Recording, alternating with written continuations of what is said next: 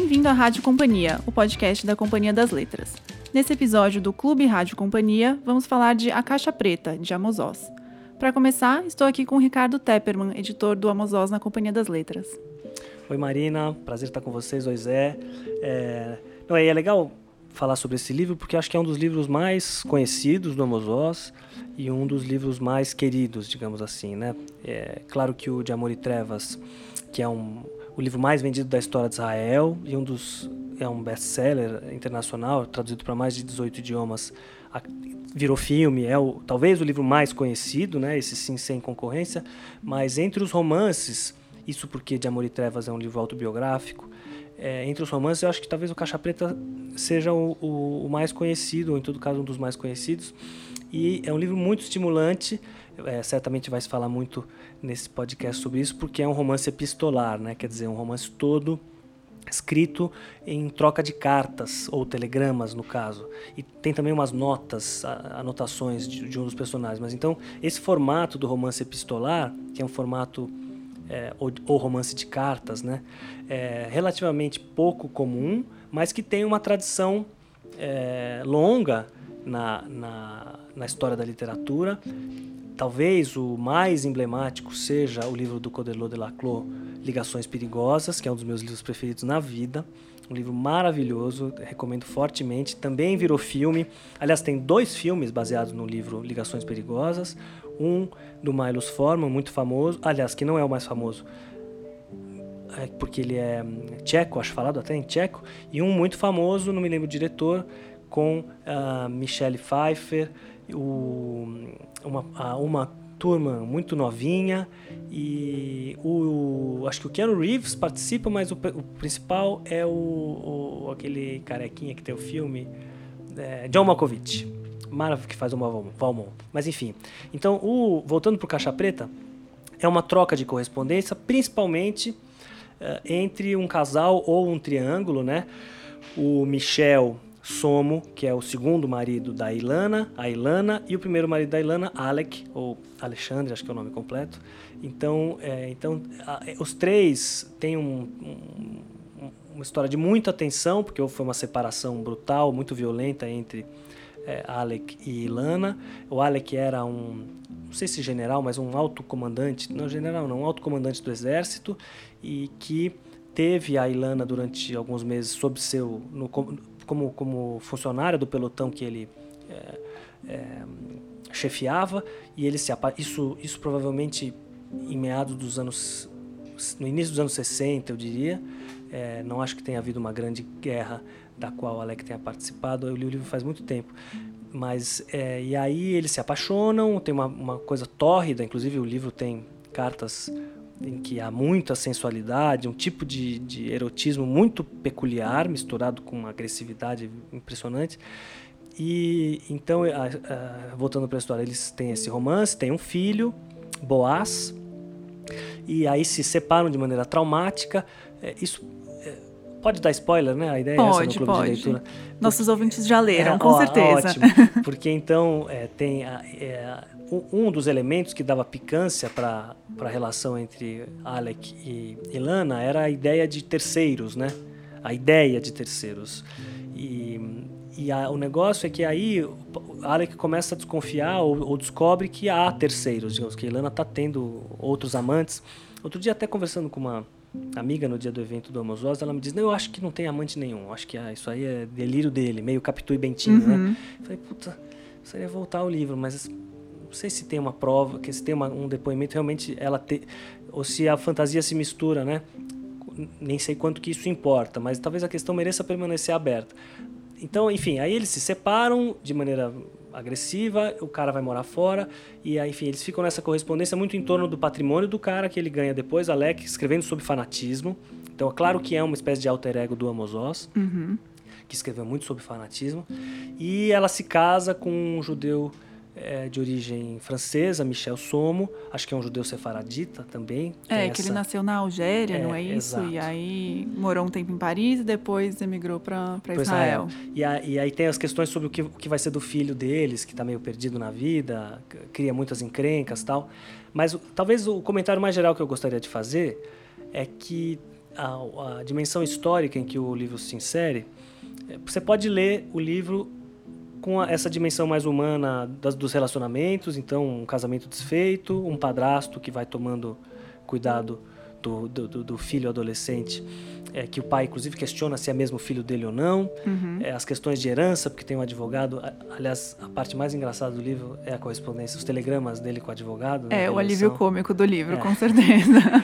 e, mas o panorama, quer dizer, o, o, panorama histórico em que o livro se insere é esse em que é, você tem a criação do Estado de Israel por uma geração de sionistas que tinham de judeus sionistas do, da Europa, então Askenazi, com uma visão liberal do judaísmo, o sionismo secular, quer dizer, em que você a, religi a religiosidade propriamente é um assunto secundário. Tem uma questão cultural que é o mais importante de ter, dar uma pátria aos judeus é claro que a dimensão religiosa está presente, mas ela é absolutamente secundária diante de uma ideia, uh, inclusive socialista, né, de um, um, um, ideário socialista, o sionismo, o chamado sionismo trabalhista. Então é, essa é a geração que funda o Estado de Israel em 48, quando o Amos Oz era uma criança, acho que tinha nove, o Amos Oz é de 39, tinha nove anos, é, tinha oito quando, na, quando começa a guerra que vai dar, a guerra de independência, em 47, nove na, em maio, quando da declaração do Estado de Israel, enfim, com todas as complexidades que isso tem, da criação do Estado de Israel.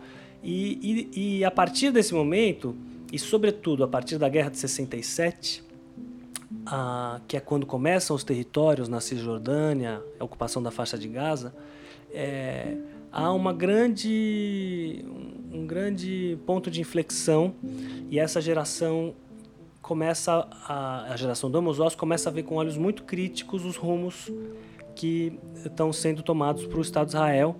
É, Amos Oz se posiciona nesse momento, ele que participou da guerra de 67, é, lutou na guerra, já se posiciona contra as ocupações que começam a, apenas começam a acontecer e esse posicionamento dele vai ficando cada vez mais firme depois da Guerra de 73 também. E no final da década de 70, ele é um dos fundadores do movimento Paz Agora. Uhum. Então, então, o que, que a gente tem? Esse cara que foi do exército e que depois vai escrever sobre fanatismo, que é, claro, um, eu diria um alter ego do Amos Oz, eu não sei vocês, mas eu lendo pensar, Dá essa impressão. Né, você pensa sim. nele. Uhum. É claro que é um, um, alter ego em versão. É um cara muito ríspido, muito grosseiro. O Ozoz era uma, um amor de pessoa, uhum. né? Uma delicadeza. Esse cara é um, é um, um troglodita, digamos assim, né? Você é, vê a relação. tanto que em vários trechos chamam ele de monstro, dragão, vampiro, vários desses termos que acho que descrevem bem o comportamento dele. Mas ainda assim eu diria que é um alter ego do Amos Oz, né? E, e por oposição a esse outro sujeito, Michel Somo, que é um judeu sefaradi e que começa a comprar territórios e que aposta no desenvolvimento do Estado de Israel por meio do estabelecimento nos territórios palestinos, uhum. que ele entende como território israelense. Então tem, tem essa, é, essas duas visões, digamos, um, um cara amargo porque ele vê que o seu sionismo deu errado e um outro cara é, imbuído de um espírito missionário muito religioso, fervoroso, religioso.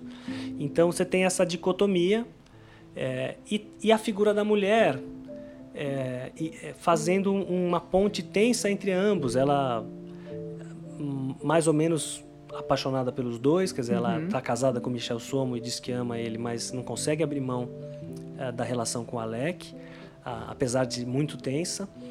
E, então ela faz um papel importante. E a figura do filho, que é uma espécie de, de, de, é, de ponto neutro, quer dizer, que não tem nada dos, de nenhum dos lados e está completamente perdido, mas está procurando alguma coisa que não sabe o que, que é. Uhum. Então, é, sem querer forçar a mão na metáfora, mas tem aí uma metáfora histórica de. É, o livro não se reduz a isso, ele, Amos Oz dizia muitas vezes que não queria escrever livros para ilustrar teses, uhum. de fato não acho que tenha uma tese, mas que ele flagra problemas históricos, grandes questões históricas, não há dúvida. E eu acho que ajuda ter.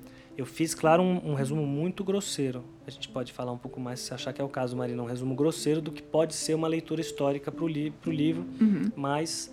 É, e que, ou seja, acho que dá uma dimensão de profundidade para além dessa que está na relação entre relação muito bonita e complexa entre essas figuras humanas. Não, com certeza. Acho que dá para dá para ler nesses dois níveis, né? Esse romance, mas o Amos de fato, ele tem uma obra de não ficção também bem importante, né? Que aí talvez trate com mais profundidade dessas questões históricas.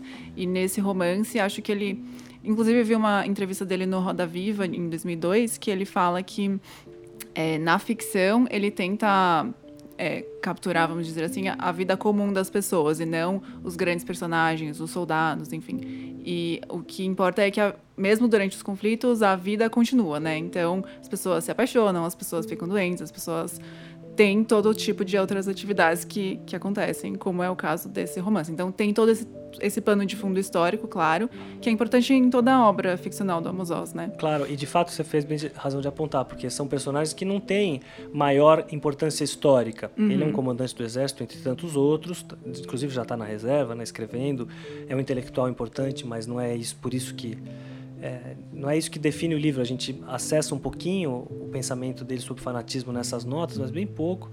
Então, realmente são personagens vivendo dramas íntimos, pessoais, uhum. é, mas inseridos numa grande, numa grande, num grande drama histórico, que é a relação da desde o, da Shoah eh, judaica, a Nakba palestina, que se confunde com a criação do Estado de Israel, que é a grande tragédia, a grande catástrofe palestina se confunde com a criação do Estado de Israel. Então é um drama mesmo que, é, que precisa ser tratado com sutileza porque fácil você cai em maniqueísmos e ele de maneira nenhuma faz isso. Como não faz na obra de não ficção, é, faz menos ainda na obra de ficção. Quer dizer, é, tem uma história humana e que está situada nesse lugar em que os conflitos são é, muito, muito exacerbados. Então o livro tem essa dramaticidade. Legal, Ricardo. Muito obrigada. Obrigado a vocês. E agora vocês vão ouvir um pequeno depoimento que o Luiz Schwartz, presidente aqui da Companhia das Letras, gravou sobre o Amos Oz. Amos Oz é um dos autores mais importantes da Companhia das Letras, além de um amigo pessoal que enriqueceu muito a minha vida. Ele participou de momentos lindos aqui no Brasil. É, uma vez, quando veio e fomos ao Museu do Pontal ver as obras de arte popular brasileira. Em outra ocasião, quando foi encontrar os professores tendo seu livro adotado para escolas da rede pública brasileira.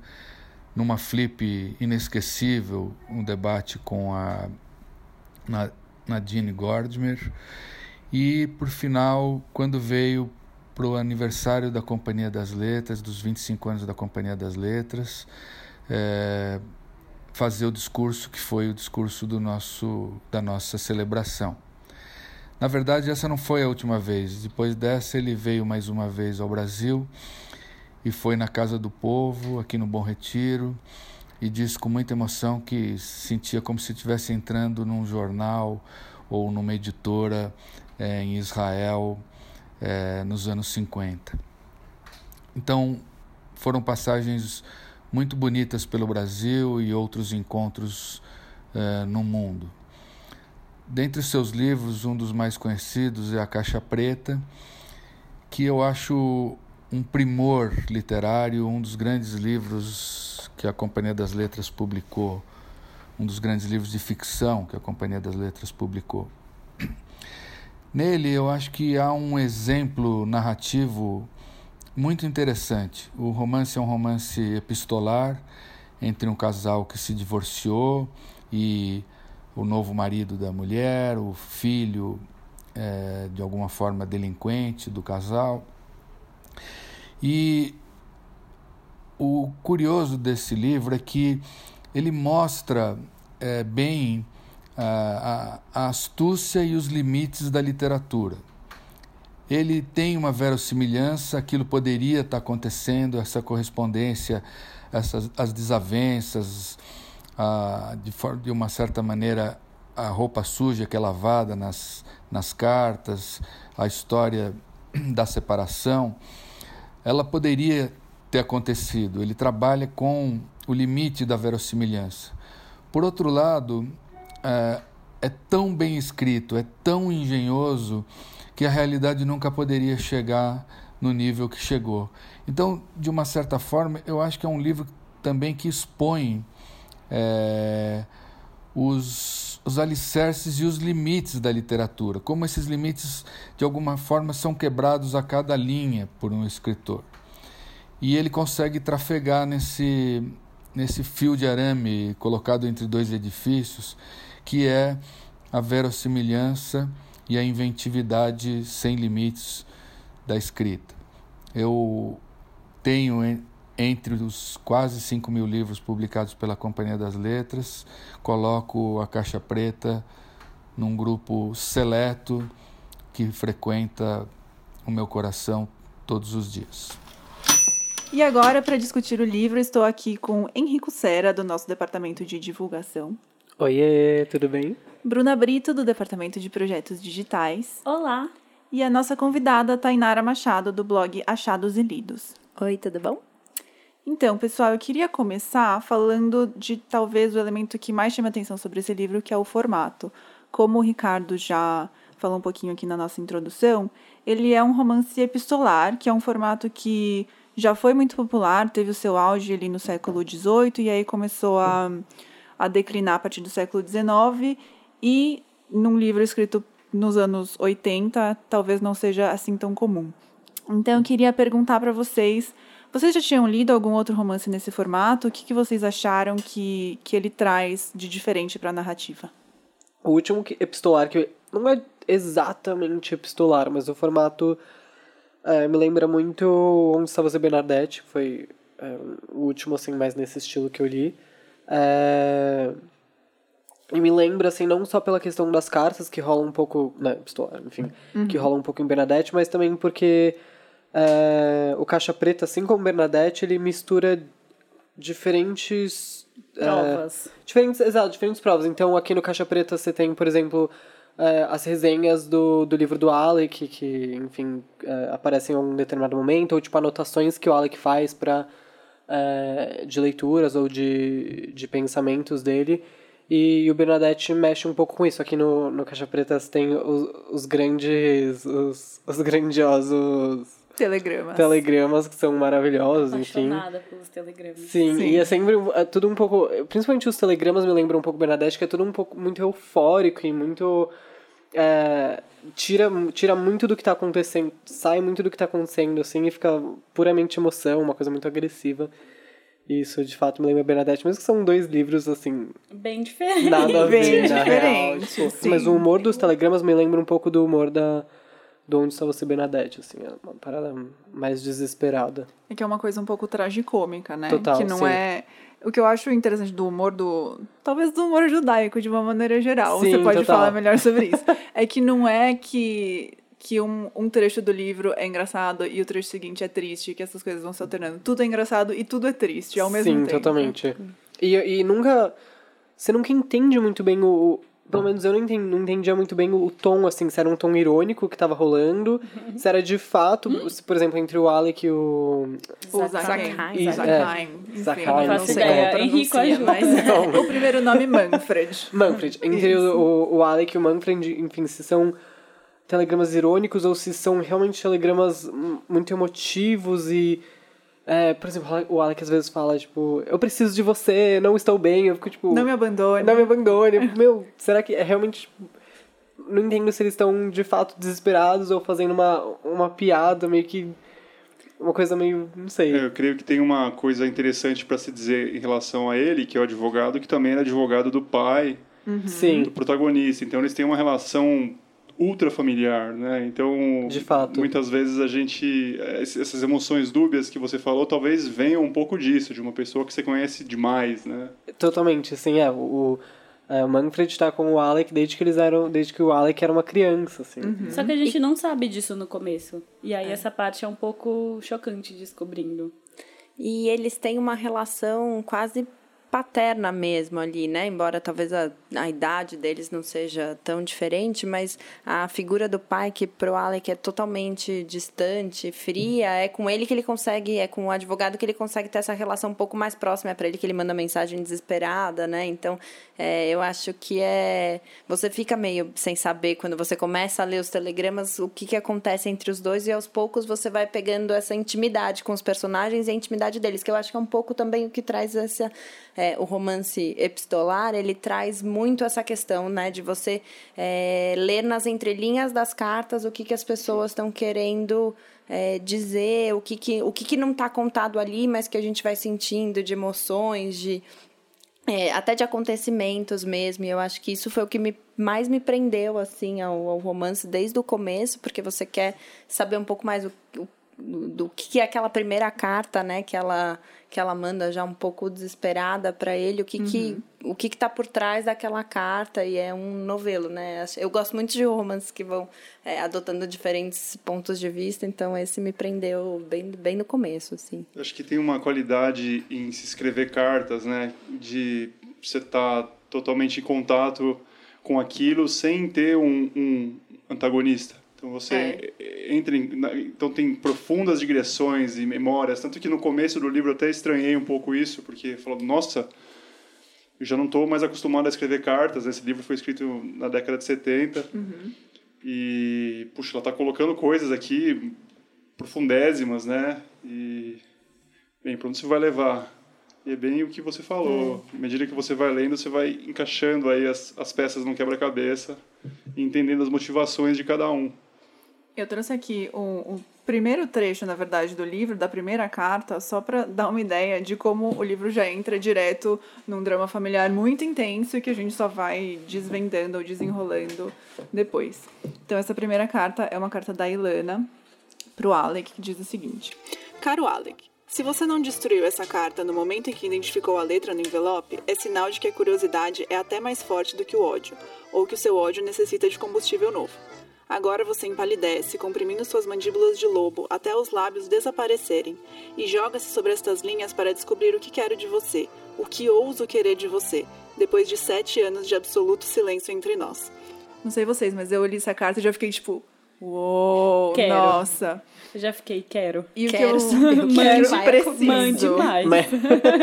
e o que eu achei mais impressionante é que você termina de ler essa carta e você já tem uma ideia muito clara na sua cabeça do tipo, nossa, esse cara abandonou a mulher e o filho, ele é horrível, e essa mulher é uma vítima que agora tem que pedir talvez até perdão porque ela saiu como culpada no divórcio naquele momento e agora ela tem que ir atrás de dinheiro dele, nossa, que situação horrível. E daí você lê a carta seguinte, é tipo, não, talvez não seja bem assim. E toda a carta vai trazendo um elemento novo que muda a sua opinião. Você tem ali uma série de narradores que não são confiáveis e você Exato. tem que é. construir a sua narrativa a partir Sim. daquilo. E, é isso que é o mais ah, desafiador do livro. É, é, você tem o, o, tem um, o Alec ele é descrito por diversas pessoas, é, seja pelo Manfred, seja pela Ilana ou pelo Michel, uh, em, em diferentes cartas, e aí você tem que, a partir delas, e a partir das, das cartas do próprio Alec, compondo quem é esse personagem. Então, é, eu sinto que eu, eu termino o livro sem realmente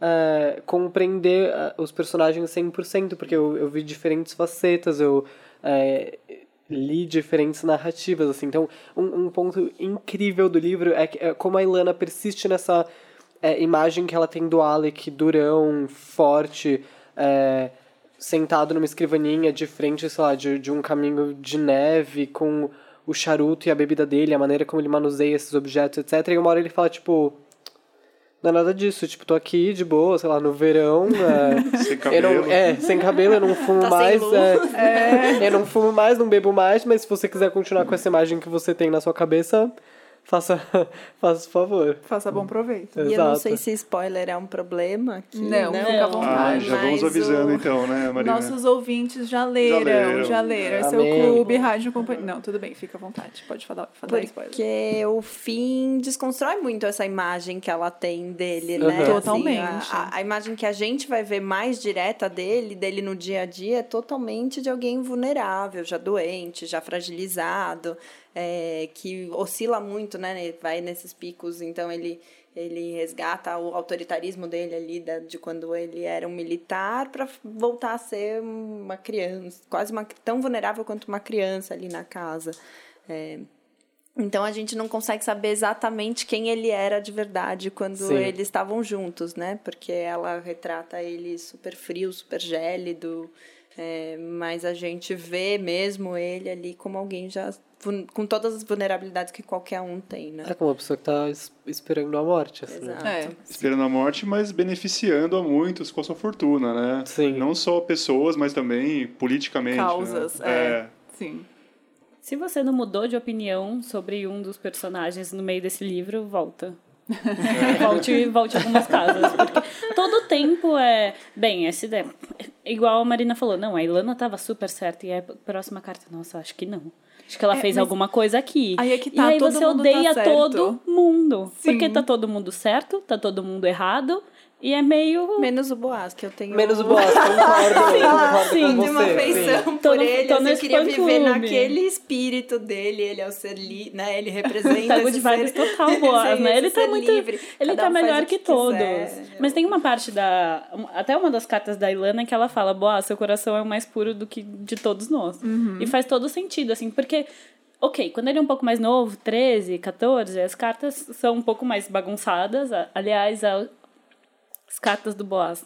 Perfeito. São incríveis. Assim, porque eu acho que uma grande dificuldade é que você, quando começa a ler uma carta, você não tem certeza de quem tá escrevendo. Sim. Agora o Boaz, você sempre sabe.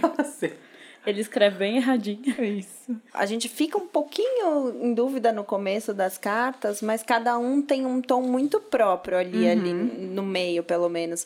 É, a Ilana me parece a melhor contadora de histórias, assim, Sim. entre Ah, ela é eles, né? Ela sabe descrever muito bem, você entra, você mergulha no, na história dela. É, e o Michel é o, é o personagem que você no começo. É isso, você muda muito de opinião ali sobre eles. O Michel você começa achando que ele é o. A- Bom, a pessoa que veio resgatar a Ilana, que É um soube santo. lidar. É um Um santo. anjo na e- terra. Perfeito, nunca errou. e ele é o personagem aqui- ali mais contraditório pra mim de todos Sim. eles. Espera aí, Duda, eu não consegui ler o livro, ler o livro inteiro. Até que o quê? Até aqui. O que que acontece? É pra contar mesmo, assim, o fim? Não, Ele é o maior interesseiro de todos, ele só quer dinheiro. não acredito. Ele é muito, mas desde o começo ele. Total. se Bem, mas ele vai lá e fala um submete salmo, né? É, que eu tenho minha é. dúvida se ele é o interesse. Porque eu li junto é, o Como Curar um Fanático, né? E aí, o, o, no Como Curar um Fanático, que são três ensaios que o Amos Oz escreveu, é, ele, um, ele traça um pouco essa figura do fanático que não necessariamente, segundo ele, é, é o fanático que vai explodir um prédio, que vai jogar uma bomba no metrô. A gente tem fanáticos em diferentes graus. Então, para mim, o, o Michel ele aparece muito o tempo todo como esse fanático que é, é, ele tem uma causa, essa causa não, não necessariamente é, é só por ele. Eu não vejo que ele quer só enriquecer, ele, ele quer que os outros façam o que ele acha que está certo. Sim. É, isso é o incômodo grande, e, e assim, acho que é bem proposital que ele gera esse Código incômodo. moral muito forte, assim, né? É. Tem um- uma definição de fanático que o Amos Oz dá, que eu gosto muito, que eu não, não me lembro se tá nesse livro, mas que o fanático é alguém que nunca muda de opinião e também nunca muda de assunto. E esse é total o Michel. Nossa, Ele sério, sim, acho que o Michel é o mesmo. As cartas do Michel, acho que foram as mais, as mais chatas, assim, durante o livro. Sim, porque ele é uma pessoa é. chata. Desculpa, Mas é, gente. é isso, ele tá toda. Ele, ele toda hora busca a redenção dos outros, né? Ele fala um Sim. pouco Sim, da. Do seu povo. É, não, e ele fala um pouco dele, ok, Michel talvez não seja perfeito, Michel talvez tenha contas a pagar lá quando, quando morrer, etc. Mas é isso, o Alec tem que se redimir pelos erros que ele fez com a Ilana, pelo, pelo, pelo que aconteceu com a Ilana. A Ilana tem que se redimir pelos pecados dela, pelos erros que ela teve, pelo, é, pelo enfim, por essa trama final onde ela é, abandona o Michel, spoilers aí. É. É, o Boaz tem que se redimir, porque, enfim, o Boaz é um selvagem. É, as terras de, de Israel, o povo israelense tem que ser. Tem que buscar a redenção também, isso é muito, Parece que ele não tem culpa, muito né? forte. Exato, é. E se ele tem culpa, na verdade, ele meio que terceiriza pra Deus, assim. Então, Mas é, é nesse sentido que eu acho que as cartas do, do Boaz, que no começo você pensa, o Boaz é um tonto. Ele não, não sabe nada do que fala. As cartas dele são as que começam a fazer mais sentido no que ele fala sobre, sobre o Michel. Ele fala, uma das cartas ele fala, você quer sempre mudar, você quer sempre fazer o bem, mas o seu bem é sempre as pessoas fazendo o que você quer. Se não for do jeito que você quer, você acha que tá todo mundo errado. É, deixe de ser fanático e, e viva mais e, e aceite que a, não é porque a gente está vivendo uma vida diferente da sua que a gente tá errado e que a gente te despreza, sabe? Ele deixa claro o tempo todo, eu gosto de você, o Boaz falando uhum. pro Michel. Eu gosto de você, mas você é um chato.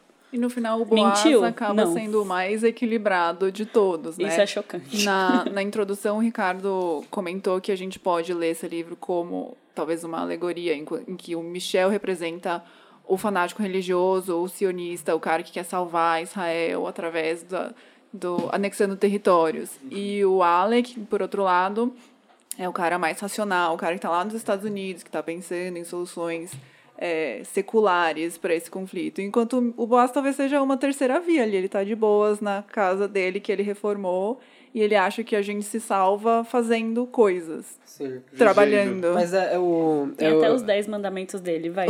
fala, fala eu vou procurar os 10 mandamentos, são perfeitos. É, eu, eu pensei um pouco sobre o papel do Boaz, assim, na narrativa, que ele seria mais ou menos. Não sei, eu vejo ele muito como uma. Ele seria uma pessoa pró-peace, assim, sabe? Tipo, é. é. Mas o. O, o Alec, e eu vejo um pouco da. Às vezes eu vejo um pouco do Amos Oz no Alec. Sim, é, é uma sim, coisa interessante. Acho que assim. não é por acaso que ele escreve sobre fanatismo, exato, que essa é a, exato, a especialidade sim. dele. E o Alec ele fala em algum momento sobre o fanático e essa. E, e me ajudem aqui, porque eu não vou lembrar totalmente, mas essa. Uh, sobre o fanático ter que destruir o presente, uh, enfim, buscar o, o. se centrar no futuro.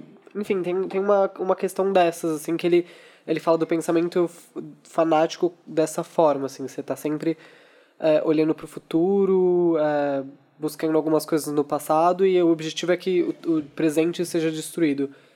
E quem vive no presente é o Boaz. É. é por mais que o, que o Michel fale sobre ocupar as terras de Israel, é, que o povo tenha, enfim, redenção, que as terras sejam, é, enfim, tenham essa redenção, quem ocupa, enfim, é, alguma terra, uma terra que estava em, que estava desocupada, enfim, é, é, improdutiva, que faz ela improdutiva, renascer, exato. Né, Quem ali. faz essa terra renascer vivendo o presente apenas é o boss. Ele, ele é o filho é, desse casamento desfeito, ele é desse ressentimento todo, né? Então, de um relacionamento abusivo. É, uhum. então, ele acaba encontrando esse caminho solo, né? E é ele que tem a capacidade de analisar o momento que a Ilana tá passando também, né? Quando ela visita ele na casa, é ele que escreve pro Michel e diz pra Ilana ir para lá, porque ele vai cuidar dela, porque ela precisa de ajuda, ela precisa de alguém que realmente preste atenção no que, que ela tá precisando, porque o Michel, ele é totalmente é, imune a isso, né? O que ele... Isso me incomoda muito, mas acho que é, é, também é super proposital, porque ele assume a correspondência dela, ele quer falar Sim. por ela, ele quer. É, o, o Boaz acho que até aponta isso um pouco, que ele quer dominá-la. É, e, e, isso é um incômodo bem forte no livro, e é o Boaz que consegue tirar ela um pouco dessa situação, né? Eu achei os Dez Mandamentos, queremos? queremos. Tem um, uma das cartas que a Ilana manda pro, pro Alec, é, ela fala: Escreverei aqui para você os dez mandamentos do nosso filho, fora de ordem, mas nas palavras dele. 1. Um, sinta pena de todos. 2.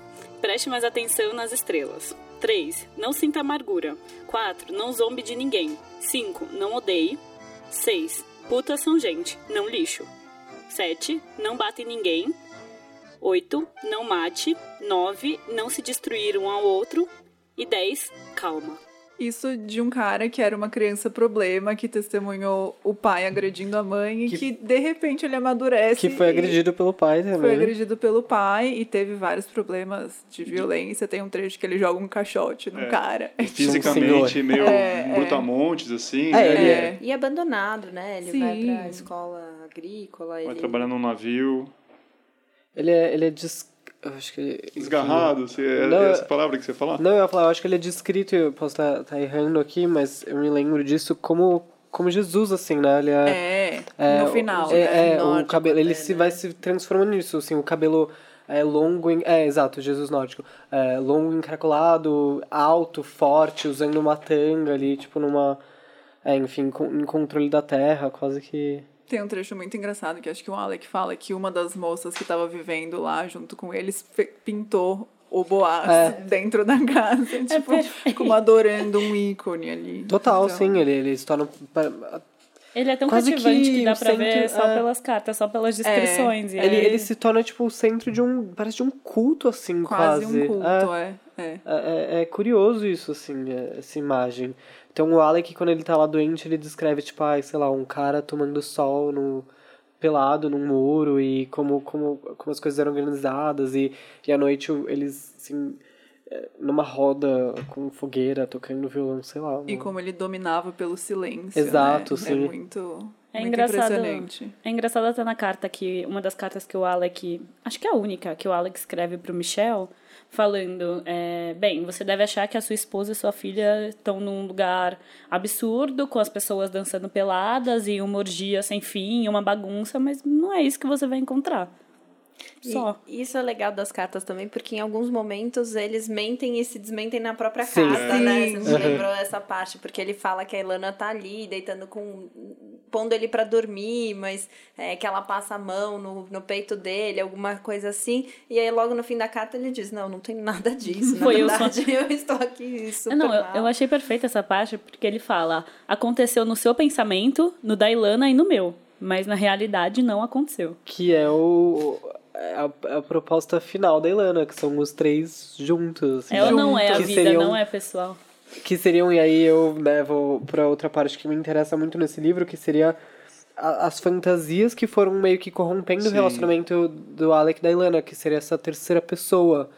É, então, é, a Ilana descreve em alguma das cartas como é, ela passa... Enfim, o Alec ele é, ele é essa pessoa fria, ele é essa pessoa controladora que quando fala alguma coisa meio que quebra o clima, ele é muito inteligente, ele sabe tudo. E, e, e a Ilana parece sempre um pouco desesperada de chegar até o, até o, o afeto dele, ou enfim, chegar até o Alec de verdade. E durante o casamento deles, ela descreve isso numa das cartas, é, onde eles começam a conversar sobre outros caras que, que a atraem, e aí eles começam a ter uma brincadeira meio sexual do Alec assumindo a identidade dessas pessoas. E aí são três pessoas, às vezes são duas pessoas, ele, ela e o Alec, às vezes ela e essa pessoa que ele tá encenando, e às vezes os três juntos é, numa noite só, e enfim, isso acaba é, tomando proporções um pouco violentas. A Ilana começa a, a trair o Alec é, numa tentativa de, de atingi-lo. Ela fala, é, sempre, é, sempre foi sobre você, assim, eu sempre, sempre que eu te traí era pra te atingir, era pra te, né, pra te encontrar, assim. E, e acho que isso é um- uma das partes fascinantes, assim, do, do livro, é entender esse, essa quase que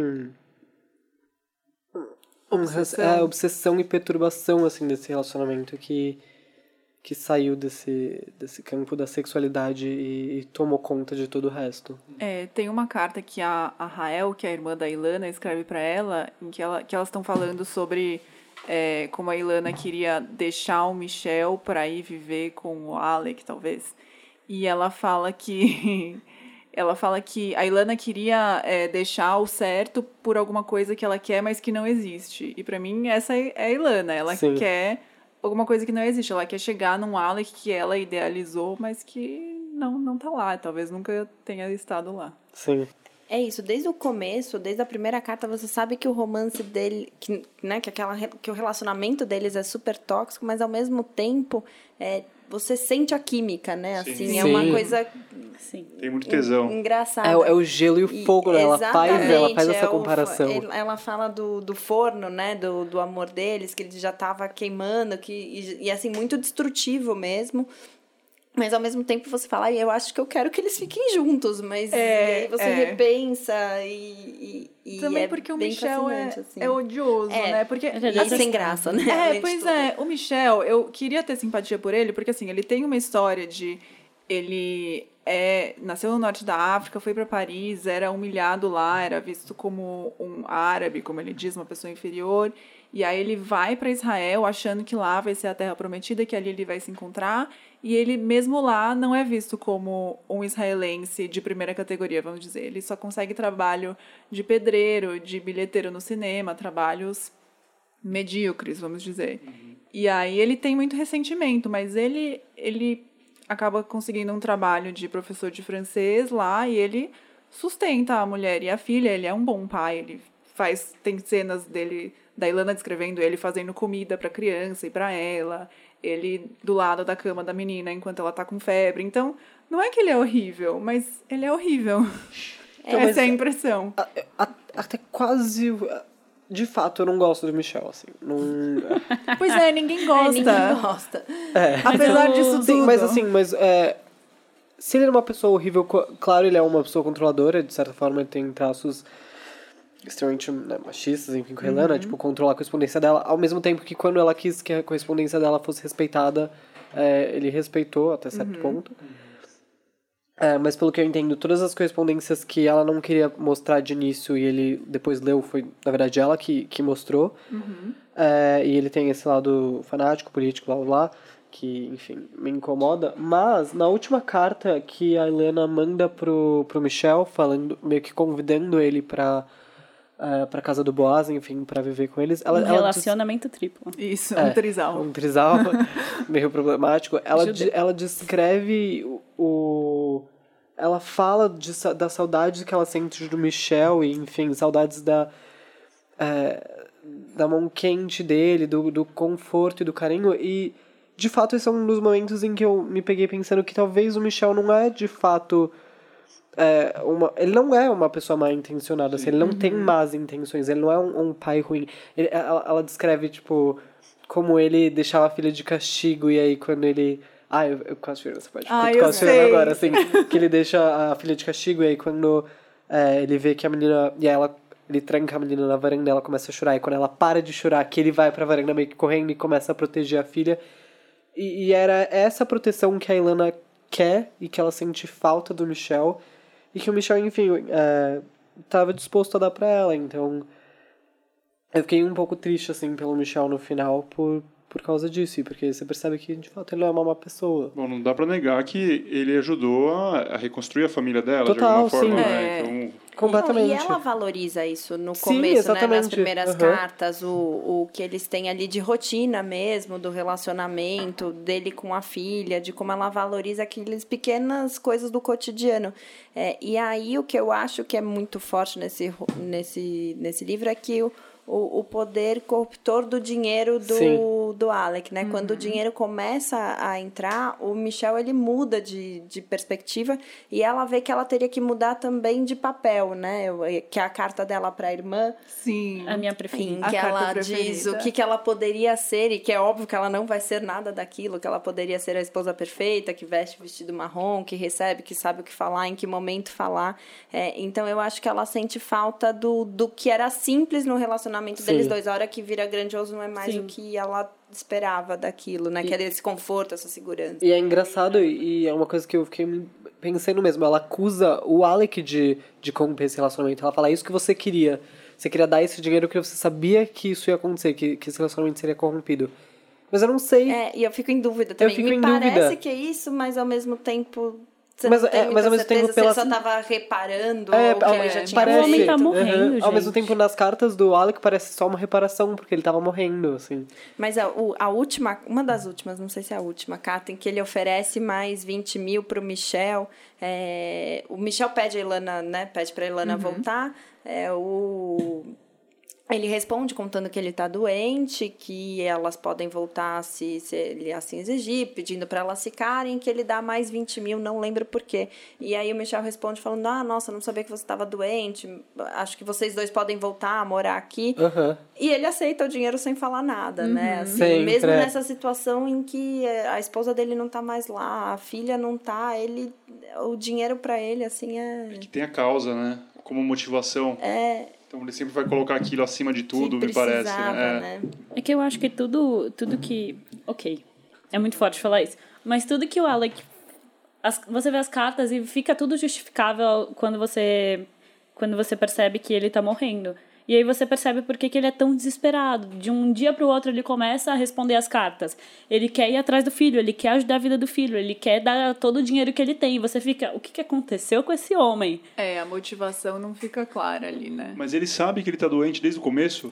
Sabe? Ele sabe. Sabe, Tanto né? o, o livro inteiro se desenrola em menos de um ano, eu acho, né? Sim, então é tudo acontece muito rápido. Então, desde o começo, acho que se a gente fosse reler agora sabendo o que aconteceu com ele no final, talvez faça um pouco mais de, de sentido o que ele escreve nas primeiras cartas. A gente pode falar dos telegramas? A gente pode, gente. O, gente, eu não Ai, sei é o que incrível. dizer. O Eu- advogado. aliás, eu sei. Sinceramente, esse.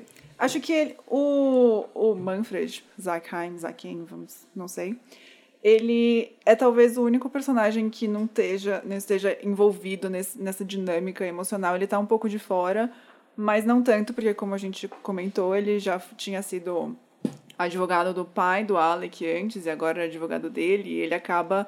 é, na verdade, ele ajudou a construir a fortuna daquela família, ele não quer ver aquela fortuna sendo dissipada. Então, ele tenta manipular as coisas de forma a é, que o Alec faça o que ele quer que ele faça.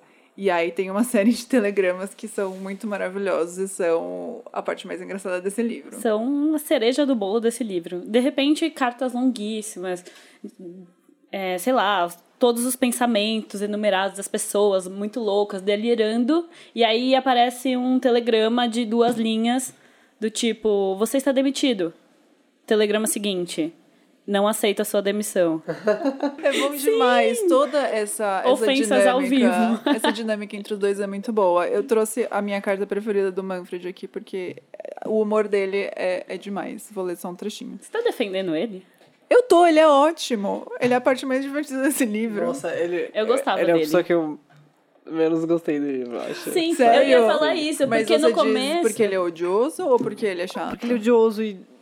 Ai, É que assim, eu- gostar, posso gostar. falar, assim, grande parte do livro eu só ansiava pra chegar uma carta da Helena pro Alec ou da, do, do Alec Mas pra eu Helena de gostava novo. das cartas do Manfred. O que acontece é que ele é uma cobrinha e você nunca É. sabe de que lado ele tá. E isso é desesperador. Ele tá do lado do dinheiro e dos netos, né? Porque ele. Dos netos. Sim, Isso. sim. Meu caro Alex, apenas algumas linhas. Com esta estou enviando um envelope lacrado do seu pequeno herdeiro. Aposto que ele está novamente pedindo dinheiro. Provavelmente ele pensa que conseguiu ligar-se através de um terminal automático diretamente à impressora do governo. Se por acaso você decidir construir por sua conta o templo ou simplesmente dar um bônus à mula do Messias, faça-o. Sem mim, se não se importa. Vou me converter ao islamismo e dar um basta nisso. Pelo que entendi da carta de Soma, o colosso juvenil desapareceu novamente. Como um obelisco assim consegue desaparecer?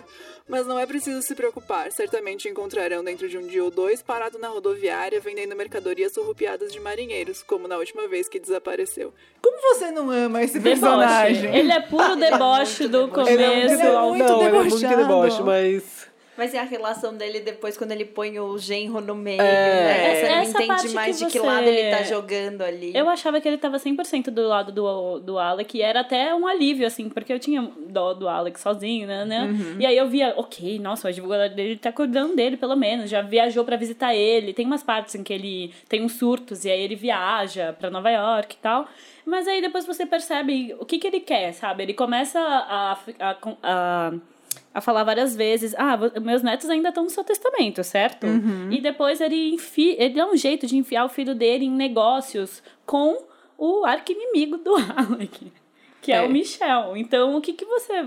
O que que dá pra pensar dele? Não, tem um componente cômico que é muito legal, porque dá um alívio, né, na leitura, assim. Total, É. Depois que você passa por um puta drama, assim, cai numa carta dele, aí você dá uma respirada e dá risada É. e volta pra, É isso. volta é. pra vida aqui, né, vida normal. É. Conversa de WhatsApp, telegramas, depois cartas, textão, ok. É, é muito difícil saber exatamente, porque não é como se a gente estivesse vendo o ponto de vista de cada personagem. A gente está vendo o que aquele personagem quer apresentar para aquela pessoa. Então é muito difícil saber o que, que é real, o que, que é fingimento, o que, que é interesse. Então acho que no final é isso, a gente não tem uma ideia 100% exata de nenhum dos Eu personagens. acho que isso volta um pouco ao começo da nossa conversa, que é o que que é escrever carta, né? Porque Uhum. naquela, naquela hora que você escreve, é isso que eu vou falar.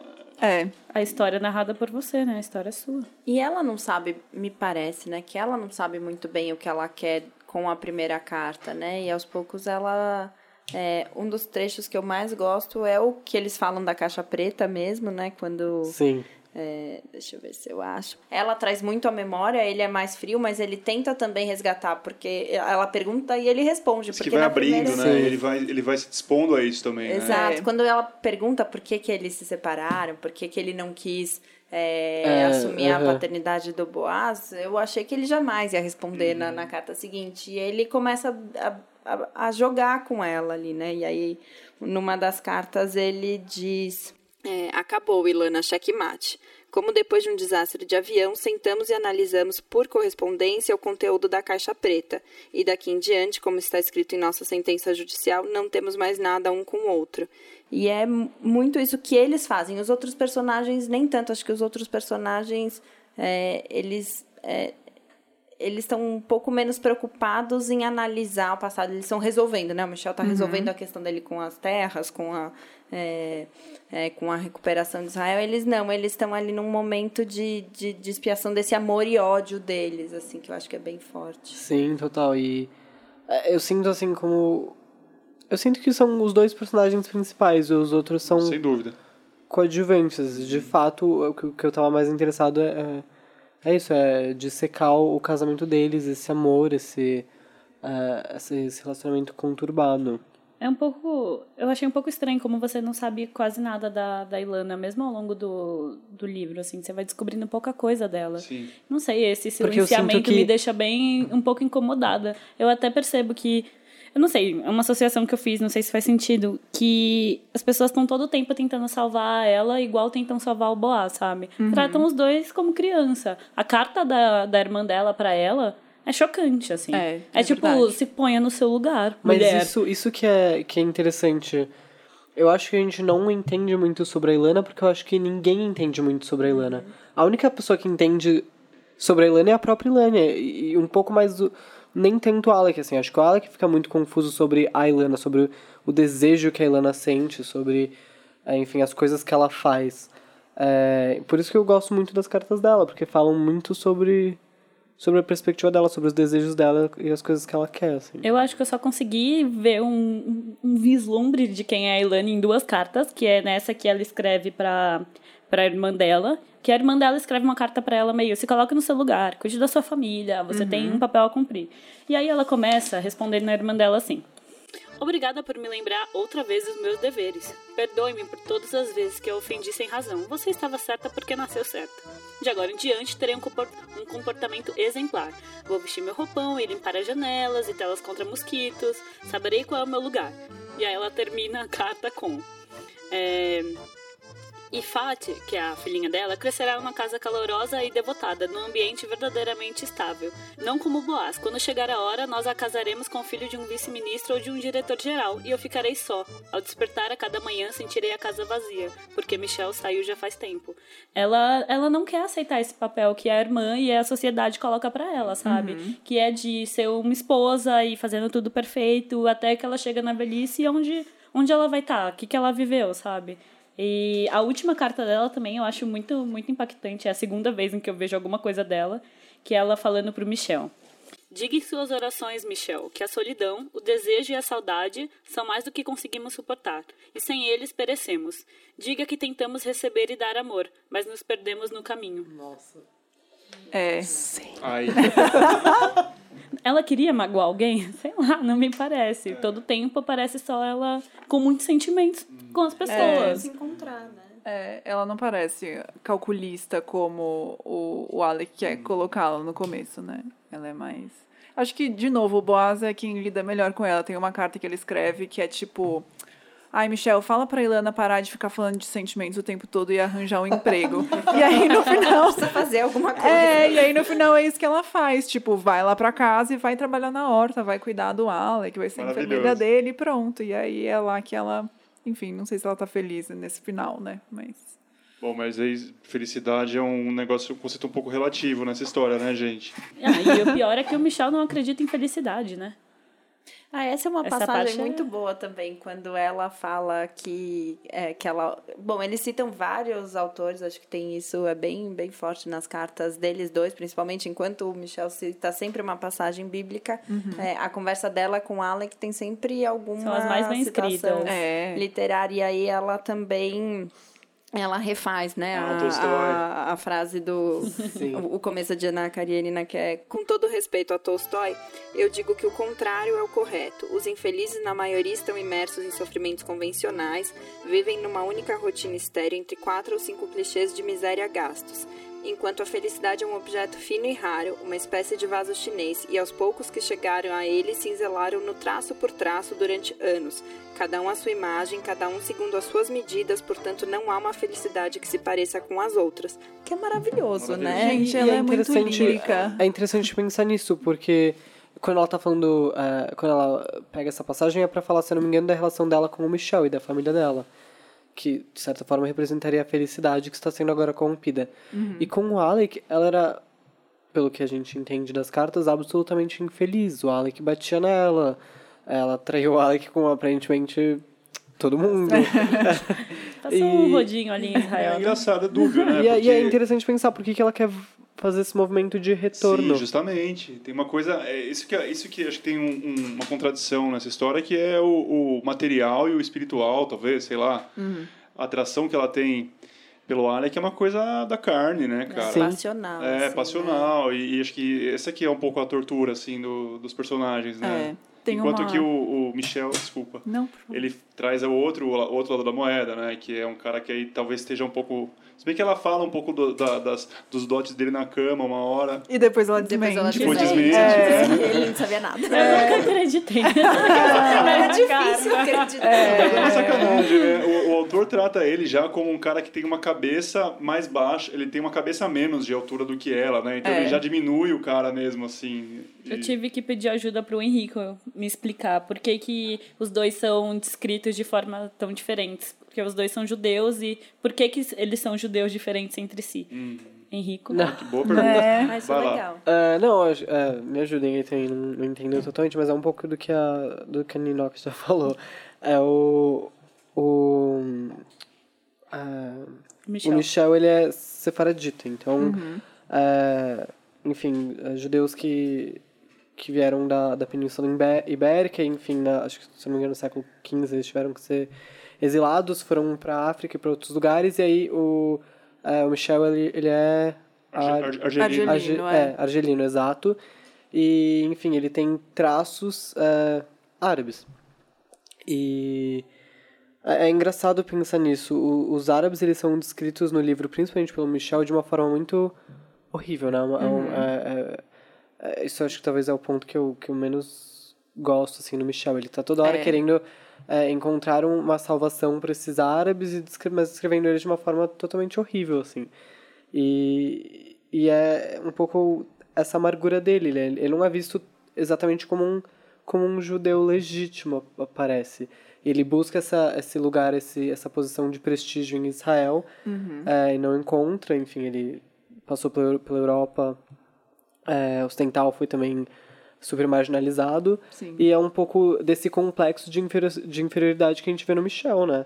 É, agora ele quer ascender, agora ele quer estar entre o- os homens de, de poder. E ele usa o dinheiro do Alec justamente Exato. comprar influência, vamos dizer. Exato, sim. E, e- e parece que toda hora todo mundo deve alguma coisa ao Michel, porque por ele ter sofrido isso, por ele ter sido marginalizado, ele tá toda hora pedindo essa coisa de volta, como se devesse alguma coisa pra ele. Tem uma parte muito interessante, no, quase no final, que ele fala é, que talvez ele devesse, que ele tenha almejado muito alto e deve, devesse ter ficado É, entre os pares, né? Ele é. fala, não sei porque me casei com, Com com, a Ilana. Ilana. Eu trouxe. Posso ler um trechinho que eu Claro, separei claro. sobre esse, esse dilema do Michel?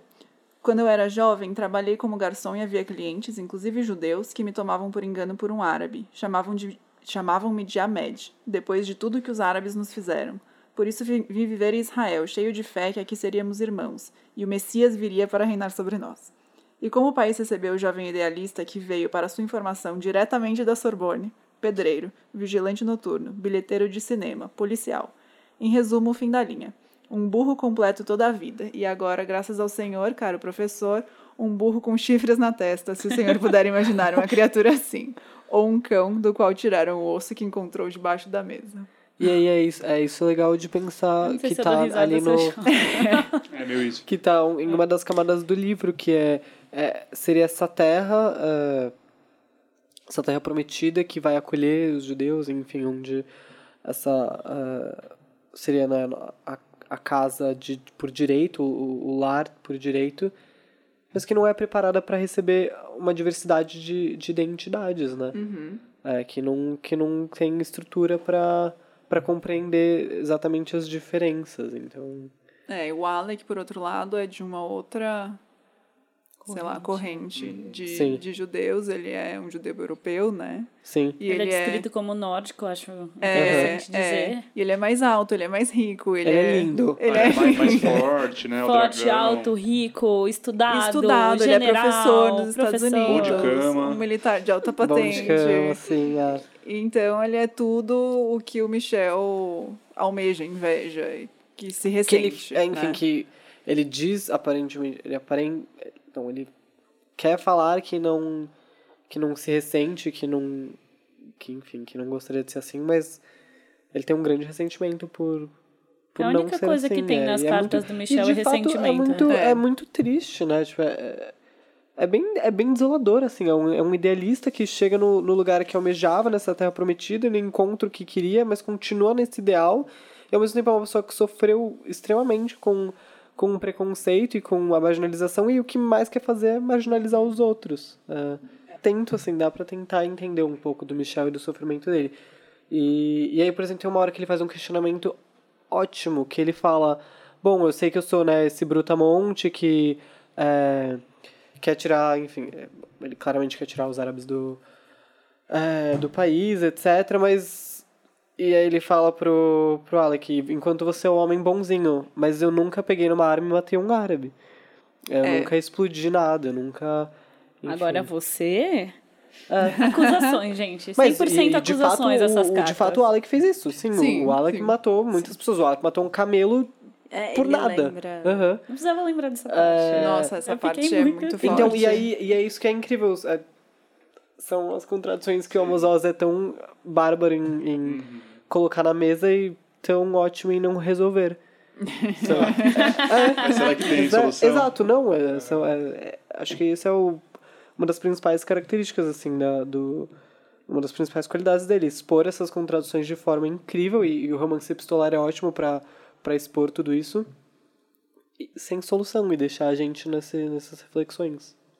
Deixar o leitor bem aflito, do jeito que a gente gosta. Deixar a que a gente gente no tá. meio de um barraco. E Então, é, só porque, ficar então aguardando. pensar, por que, que será que a gente gosta mais do Alec? Porque talvez ele tenha visões mais parecidas com a nossa. Apesar dele ser. Apesar de ele ser, Né, ag- Assim, um relacionamento abusivo. Ele bate a cabeça Apesar do dele, filho é. num momento, tem uma cena horrível. Apesar é, da, eles enfim, da mão dele tá manchada de sangue. Mas a gente se simpatiza mais com ele. Sim. É. Talvez porque ele esteja doente também, acho que isso Sim, sim. ajuda Eu acho que essa é boa parte da é questão. um- Mas uma mesmo, jogada. mesmo né? antes da gente saber, acho que ele só tem mais carisma também, Sim. né? E a, a Ah, química e- dele ele com a Ilana... ele escreve deles, melhor, né? sim. Um é o dragão, depois Mas- eles vão trocando de É. nome ali. Engraçado vai- como o amor dos dois acaba justificando as atrocidades que um É. fez pelo outro, né? É. Também. Isso re- redime os, os dois um pouco. Tem né? um trecho de uma das notas do Alec que eu acho que descreve muito bem essa relação entre os dois. Torturador e vítima, inquisidor e mártir, crucificador e crucificado. O mistério da compreensão mútua, da secreta fraternidade que frequentemente cresce entre eles. A dependência mútua, a mútua admiração oculta. A facilidade com que são capazes de trocar de papéis quando as circunstâncias mudam. Então, eu acho que é muito essa, essa relação de dependência doentia, que na verdade dá pra gente pensar entre a Ilana e o Alec, mas talvez até entre o Michel e o Alec. Os dois meio que se admiram, mas se odeiam, mas no final o Alec escreve aquela carta pro Michel meio que se justificando. Então, Homens competindo. Muito bom. É. O Boaz e o Michel também tem uma. o Boaz e o Michel Exato. também. Tem essa é. natureza, a relação, né? É. Todo mundo ali tá tem essa meio dependência doentia que a gente não consegue definir se é amor ou se, se é outra coisa. A única coisa que dá pra definir é que cada carta te deixa mais animada do que a outra. Tem umas cartas que aparecem, por exemplo, a primeira que o Boaz manda pro pai, e você fica, meu Deus. Essa eu vou até pegar uma pipoca aqui pra ver o que ele vai escrever. Nossa, o barraco é quente. É o barraco, é um O barraco atrás é do outro, pessoal. E umas pessoas se metem na hora que a irmã dela se mete, manda carta pra não sei quem, e aí pede ajuda pra vizinha, pede. Gente, é, E aí, tipo, e aí é baixaria. pega um táxi pra enviar a carta de sei lá pra onde, de sei lá Eu onde, o sei, táxi 50 fica dólares. esperando. Ai, é incrível, sim. Eu acho que para além da questão judaica, para além de tudo isso que a gente discutiu, eu e o Henrico a gente leu mais ou menos ao mesmo tempo aqui. A gente chegava na editora de manhã, você leu aquela carta? Meu É Deus! muito bom. E eu ficava tipo, você não leu, você precisa ler. Então acho que no mínimo dá para ter esse apelo Sim, para ler sim. esse romance. Se você gosta de baixaria. Pegando esse gancho aqui, Mas pessoal. é, o começo, né? o começo é tipo baixaria. 50 páginas É. de baixaria, vamos aí. Que é a Acredita, melhor pessoal. parte do livro, É a né? melhor parte. Quanto disso que a mais baixaria, melhor. Eu, eu vim pelo barraco, mas eu fiquei pela, pelas diversas camadas, eu juro. Pela qualidade literária desse romance, Qualidade sério. literária. É, e para quem, como nós, amou demais esse livro, o que mais vocês recomendam como próxima leitura? A gente, eu roubei a recomendação aqui, mas eu. Vamos dar juntas essa recomendação perfeita. Bom, é um combo, na verdade, que é assim, infalível esse combo, que é Dias de Abandono. é, da Ferrante e Laços do Domênico Starnoni. é? Isso, Domenico Starnoni. É, e, bom, o, o Dias de Abandono não é, é só ela narrando, né? Já não lembro. Eu já não bem. lembro. Eu só lembro, que, eu só lembro da Vocês baixaria ficaram com sentimentos, né? Eu acho que é.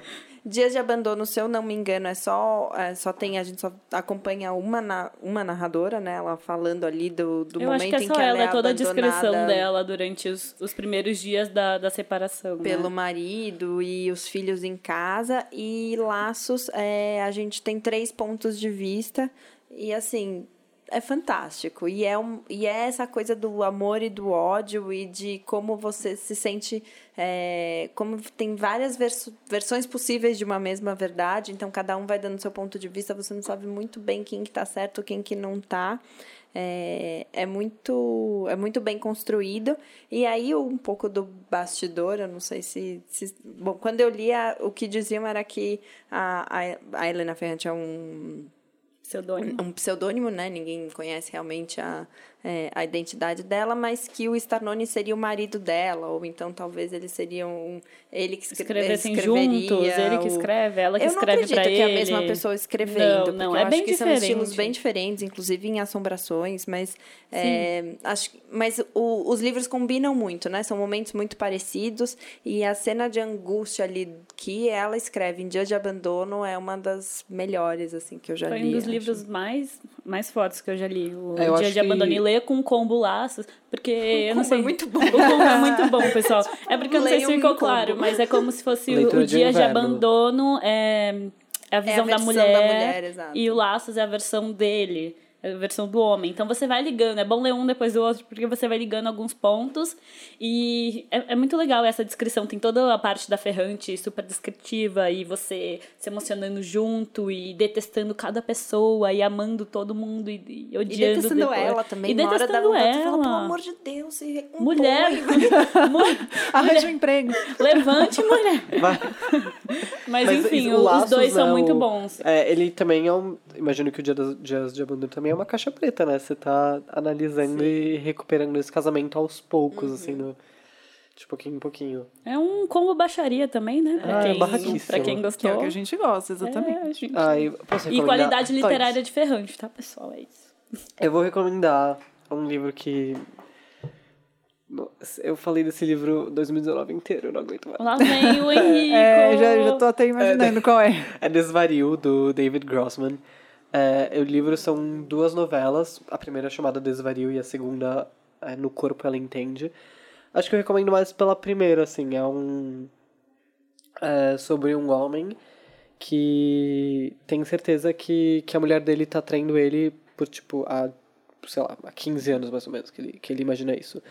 E ela vai todo dia pra natação e ele tem certeza que todo dia que ela vai pra natação ela vai se encontrar com, com o amante dela. E aí ele fica refazendo é, essa cena na cabeça dele basicamente todo dia, dela saindo de casa e encontrando esse homem. E, e nisso ele começa a conversar com a com a com a mulher do irmão dele. é, conta sobre conta para ela meio que acidentalmente que ele acha que, que ele tem certeza que, que isso está acontecendo é assim que a gente entende é, E, enfim, vai dando. Vai narrando essa traição. E aí a segunda parte também é uma, uma mulher que vai pro. Né, encontra a mãe no leito de morte, a mãe vai morrer em breve de câncer. E é uma escritora e ela mostra pra mãe uma história que ela escreveu sobre a mãe. É, ela meio que ficcionaliza uma história que a mãe contou pra ela e tá ali lendo esse, esse livro, esse, essa coisa pra, pra mãe. E aí é muito interessante porque são duas histórias em que você tá pegando a realidade e preenchendo de imaginação e que você tá toda hora lutando durante a leitura com as contradições dos personagens e o que de fato aconteceu, o que de fato não acontece, o que é realidade e o que não é. E, enfim, o David é israelense também e acho que é um, um bom complemento, assim. Muito bom. Eu Falei tinha... demais. Não, que Chorando. isso, você é ótimo. eu tinha pensado também num livro do David Grossman, que era o livro da gramática interior, que é mais por esse lado de é, retratar vidas comuns durante o conflito. Então, ali, é, o protagonista é um menino de 12 anos que está vivendo no meio do conflito árabe-israelense, mas também é isso, o livro é mais sobre a vida cotidiana dele do que sobre o conflito em si. O conflito vem meio que por tabela ali. E um outro livro que eu queria recomendar é o Herzog, do Saul Bellow, mais por causa das cartas. É, não é exatamente um romance epistolar, mas o protagonista, que é o Herzog, do título, é um cara meio em crise de meia-idade, traído pela mulher, a mulher abandona ele pelo melhor amigo e tal. E aí ele começa a escrever cartas para parentes, para amigos, inimigos e para celebridades. Essas cartas ele nunca envia. Maravilhoso. Mas são meio cartas que ele vai imaginando e aí a narrativa é meio misturada com essas cartas que ele pensa. Então, para quem gostou desse elemento do livro, acho uma boa pedida. É isso aí, E se pessoal. vocês não, peraí, onde está você, Bernadette? Pronto. E, É super divertido, pessoal. Não deem risada antes de começar a ler. Não, é incrível. Ponto. Só complementando, é, eu li a prim... bom, eu li o, o a Caixa Preta tem um tempinho já, e quando vocês fizeram o convite, eu fui reler, né, Pra não vir aqui. Ai, sem muito saber. obrigada. Só porque a minha memória não funciona bem. E aí eu li, antes de ler a Caixa Preta, eu li o Como Curar um, Como Curar um Fanático. E aí é interessante porque pra- a primeira vez que eu li isso, eu só queria saber da Ilana e do Ale, que era. Queria pular a carta, as cartas do Michel se deixasse. E dessa vez, tendo lido esse livro primeiro, é, o, o Michel fica um pouco mais profundo, você consegue entender um Aham. pouco melhor o que, que ele quer construir ali com o personagem do Michel, esse fanático que não é um fanático é, que a gente está acostumado a associar, né? Um perfil de fanático, ele não é beligerante, ele não, não pensa em explodir ninguém, não é nada nem perto disso. Ele é um fanático que é, ele tem uma causa muito própria e ele, no fim, ele perde a mulher por causa da causa, né? O que fala mais alto para ele é isso. É, então, achei que foi interessante também. é Outro, Olha aí um outro novo combo, pessoal. Boa. É, para quem quer entender essa questão mais profundamente, a não ficção da Amos Oz é bem interessante também. Ah, eu lembrei de uma coisa aqui, de uma coisa não, né, de um livro que eu li lá no comecinho, Cartas a um Jovem Poeta, do Rainer Maria Hilke. Um livro escrito no começo do século XX, nesse aspirante para o mestre. E aí eu achei aqui um trechinho ó, que ele responde. Não há senão um caminho. Procure entrar em si mesmo. Investigue o motivo que o manda escrever. Examine se estende suas raízes pelos recantos mais profundos de sua alma. Confesse a si mesmo. Morreria se lhe fosse vedado escrever? Eu lembro que quando eu li esse livro eu fiquei todo, todo poeta. Assim,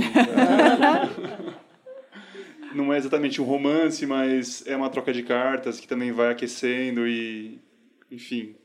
Lembrei. É. Dá vontade de mandar carta, né? Depois Então, desse livro. eu confesso que antes de ler eu- eu fiquei um pouco com preguiça de tipo, ai, romance epistolar, nossa, não sei se eu quero isso, mas é tão bom de ler que dá vontade de Se eu tivesse um barraco quente desse na minha vida, talvez eu mudasse. né? Sabe o que acontece? Parece que você tem que resolver todas aquelas coisas na carta, sabe? Você não tem, talvez você não tenha um outro ponto de contato com a pessoa, senão aquele momento. Então a comunicação muda, né? Você tem a- a- aquela chance, talvez, para conseguir. É, o desespero, né? É, É, e quando você escreve, você também acaba refletindo sobre aquilo que você está dizendo, Sim, né? Então sim, acho sim. que aquilo flui de uma outra forma que a gente não está acostumado hoje em dia. E é um tipo de romance que talvez tenha morrido, né? É, Porque é. hoje o, o que a gente tem de retrato, às vezes, as, bom, tem alguns, acho que Liberdade ele recorre bastante a e-mails, o Jonathan Frazing. Uhum. Tem alguns recentes, acho que tem um do o último do Daniel Galera, que eu não vou lembrar o Meia-Noite Meia-Noite 20. Meia-Noite 20, eles já trocam muita mensagem, já é, tem essa coisa da vida digital. Entre amigo da, da ah, é verdade. Muito, já tem a vida digital muito uhum. presente, então a gente passou a retratar isso de um outro modo e que é bem menos profundo, porque né, é muito mais superficial a troca de mensagem que a gente tem hoje do que carta, né? Então...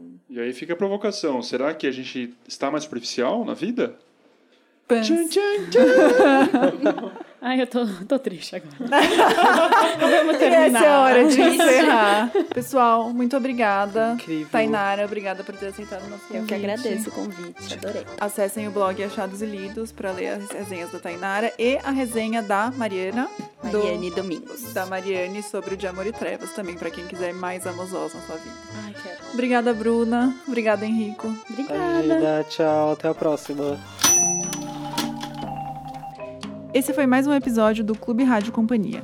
O próximo livro que vamos ler é Olive Kitteridge, da Elizabeth Strout. E você pode acompanhar as redes sociais da Companhia das Letras para saber a data e, por favor, acesse o nosso evento e comente lá o que você achou sobre esse livro. Se você tiver qualquer dúvida, comentário, pode escrever também para rádio.companhiadasletras.com.br. Até a próxima!